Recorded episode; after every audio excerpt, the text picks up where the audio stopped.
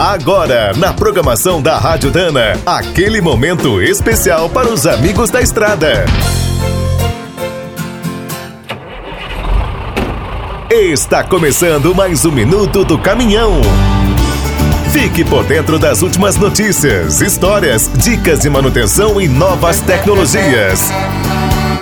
Quem depende do veículo para trabalhar não pode ficar parado toda hora na oficina. E quando o defeito é sempre igual, aí ninguém merece. Nos caminhões, ônibus, vans e picapes, são comuns os problemas nas cruzetas, mas na maioria das vezes a culpa não é da peça. Para não perder tempo e dinheiro, os técnicos da Dana recomendam que é importante fazer uma análise cuidadosa do item que falhou. Se a cruzeta tiver sinais de superaquecimento ou partes fundidas, pode desconfiar. Estava com a graxa errada, graxa velha ou até sem graxa. As pontas, chamadas de munhões, não devem ter marcas dos roletes. Isso é um sinal de empenamento ou o conjunto deslizante estava travando. Também é bom avaliar as capas. Se estiverem ovalizadas, apertaram demais, mas se estiverem espelhadas, o alojamento estava com folga. E quando a cruzeta chega a quebrar um pedaço, pode ser o resultado de uma adaptação mal feita no chassi, motor, câmbio ou diferencial.